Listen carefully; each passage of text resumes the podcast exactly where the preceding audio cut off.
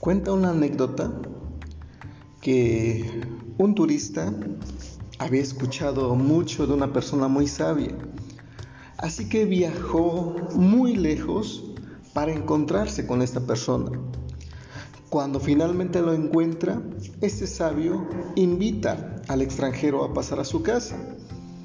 Y el extranjero se extraña de que esta persona sabia solamente tenga una mesa, una silla, una taza, un plato, una cuchara y básicamente lo esencial para sobrevivir.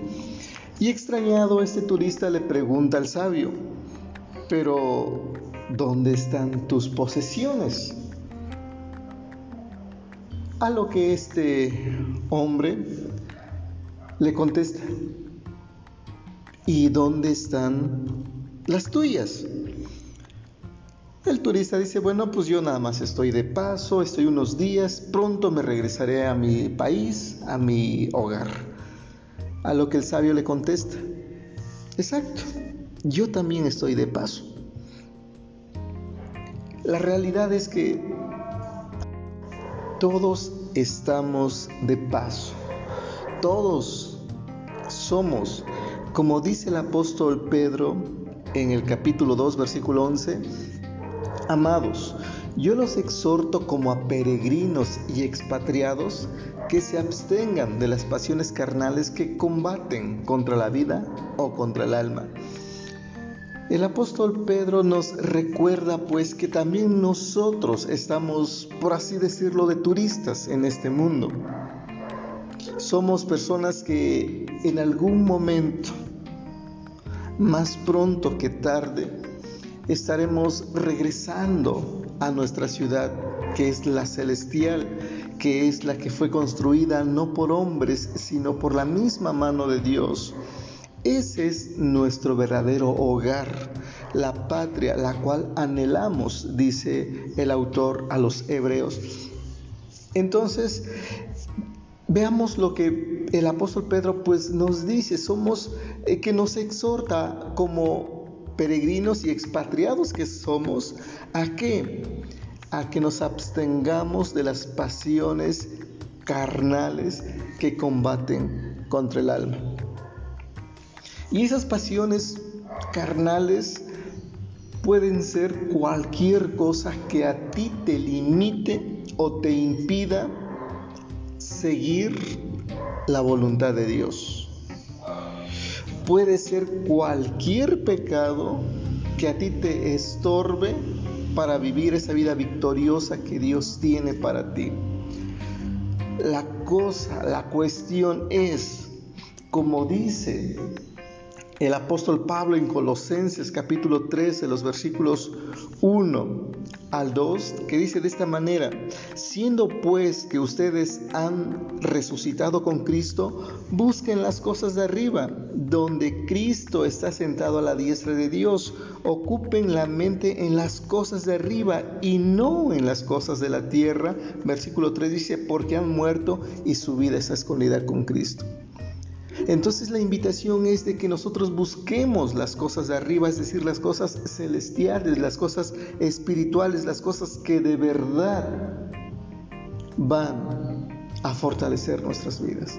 Las cosas carnales que dice el apóstol Pedro que debemos eh, evitar, simple y sencillamente van a no solamente van a obstaculizar nuestro buen caminar con Dios, sino que dice que combaten contra la vida o contra el alma. Y la realidad es que mientras más sigamos alimentando eso que cada uno de nosotros sabemos que nos impiden seguir a Dios, no solamente, como repito, no solamente va a limitarnos, van a combatir contra nuestra vida. No está hablando de que vayamos a perder la salvación, pero sí está diciendo de que nuestra vida no va a ser una vida victoriosa, sino una vida de fracaso, porque estamos... Eh, pues alimentando unos deseos carnales que no deberíamos tener. Entonces, la invitación pues de que nos abstengamos de todo eso que nos impide seguir a Dios. Bien puede ser, como dije hace un momento, cualquier pecado que hay en nuestra vida y que no lo hemos dejado aún. Entre ellas puede ser las cosas materiales, ¿no?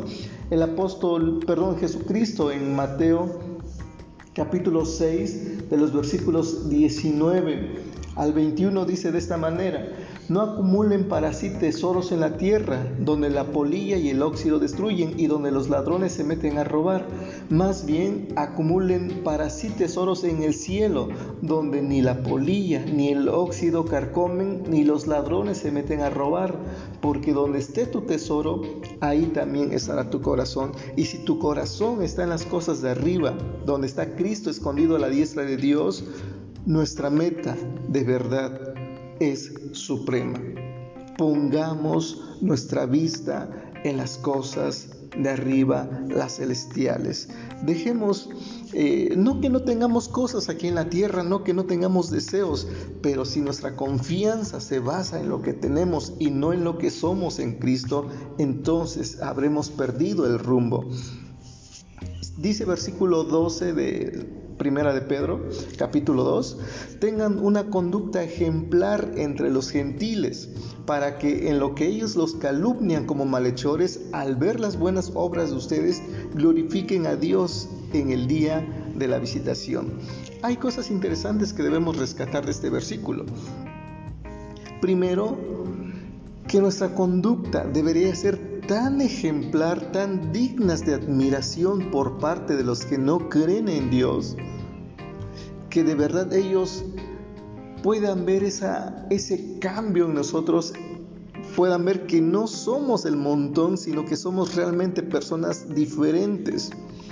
Y sigue diciendo para que lo que ellos los calumnian como malhechores, cuando el apóstol Pedro escribe esta carta y lo escribe a esas personas que ya vimos de esas cinco provincias, los cristianos estaban siendo tachados de rebeldes al emperador, estaban siendo tachados de este, enemigos de la nación, estaban siendo tachados de ateos porque ya no adoraban ídolos, porque no le quemaban incienso al, al emperador romano y por eso estaban siendo tachados de pues de rebeldes, de malhechores, porque estaban violando la ley romana, que una de esas leyes era precisamente del quemar una onza de incienso a la imagen del emperador. Y los cristianos al no estarlo haciendo, pues eran tachados de malhechores y ya no eran bien vistos. Por eso el apóstol Pedro dice, son tachados de, de malhechores porque no están cumpliendo la ley la ley romana, una ley que es claramente contra los principios de Dios, pero ustedes tienen que contrarrestar esas este, acciones que están realizando porque son buenas delante de Dios, las tienen que realizar de una manera tan noble delante de las personas que cuando ellos vean lo que ustedes están haciendo, dice el apóstol Pedro, glorifiquen a Dios no a nosotros. Nosotros eh, simplemente tenemos que hacer lo que Dios pide que hagamos, pero la gloria en realidad es para Dios. No, no queremos nosotros recibir alabanza de la gente, la alabanza la tiene que recibir Dios. Porque al final de cuentas es Dios quien produce en nosotros tanto el querer como el hacer. Entonces nosotros tenemos que hacer lo que se nos ordena hacer y al final tenemos que darle la gloria solamente a Dios, a nadie más. Dice el apóstol Pedro, al ver las buenas obras de ustedes glorifiquen a Dios en el día de la visitación. Y en Filipenses capítulo 2 dice que cuando Cristo sea coronado, toda rodilla se doblará de lo que está arriba en el cielo, abajo en la tierra y debajo de la tierra, y le darán gloria a Dios Padre. Entonces llegará el momento si no es ahorita aquí en la tierra, si no es mientras estemos vivos, pero llegará un momento aquellos que decidieron ignorar la gracia de Dios terminarán postrados delante de Dios reconociendo que sí es real, que sí existe y que es soberano. Incluso aquellos que hoy reniegan de la existencia de Dios, tarde o temprano terminarán postrados delante de Él y sabrán que verdad, en verdad, Dios siempre ha sido el Dios Todopoderoso, aunque ellos hayan dicho que no existe. Dios está, Dios es y punto. Entonces, queridos hermanos, vivamos pues como peregrinos y expatriados y pongamos la mirada en las cosas de arriba donde está Cristo sentado a la diestra de Dios, pero vivamos una vida tan ejemplar, una vida eh, tan, tan rica en misericordia, que las personas puedan ver la gloria de Dios a través de nosotros. Y mi deseo es de que cada uno de nosotros vivamos de esa manera. Que Dios te bendiga rica y abundantemente.